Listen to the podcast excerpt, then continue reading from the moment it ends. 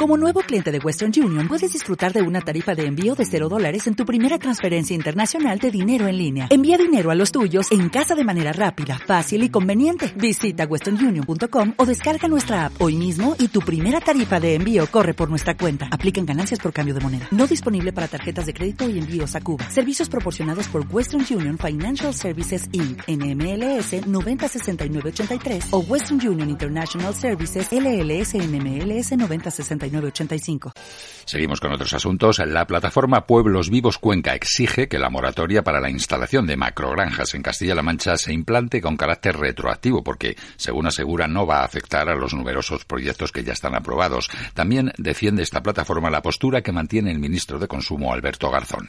Pueblos Vivos Cuenca sostiene que el ministro Garzón ha dicho la verdad sobre la peor calidad de la carne de las ganaderías intensivas y acerca del daño de las que las macrogranjas hacen al medio ambiente. Remedios Bobillo su presidenta.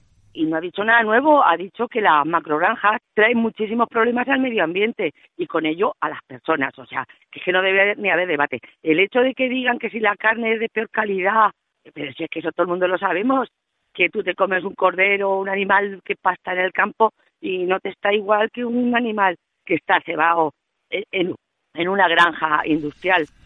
Respecto a la moratoria en Castilla-La Mancha, Bobillo asegura que no funcionaría en la región si no se suspenden los numerosos proyectos de macrogranjas que hay previstos. Por eso exige que tenga carácter retroactivo.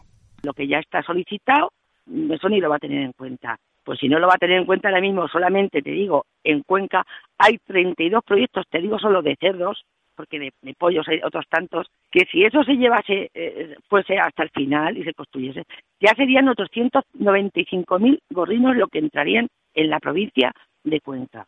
Pueblos Vivos Cuenca destaca que algunas formaciones políticas y organizaciones agrarias están dando como cierto un bulo que, que descontextualiza las declaraciones que Garzón hizo al diario británico The Guardian.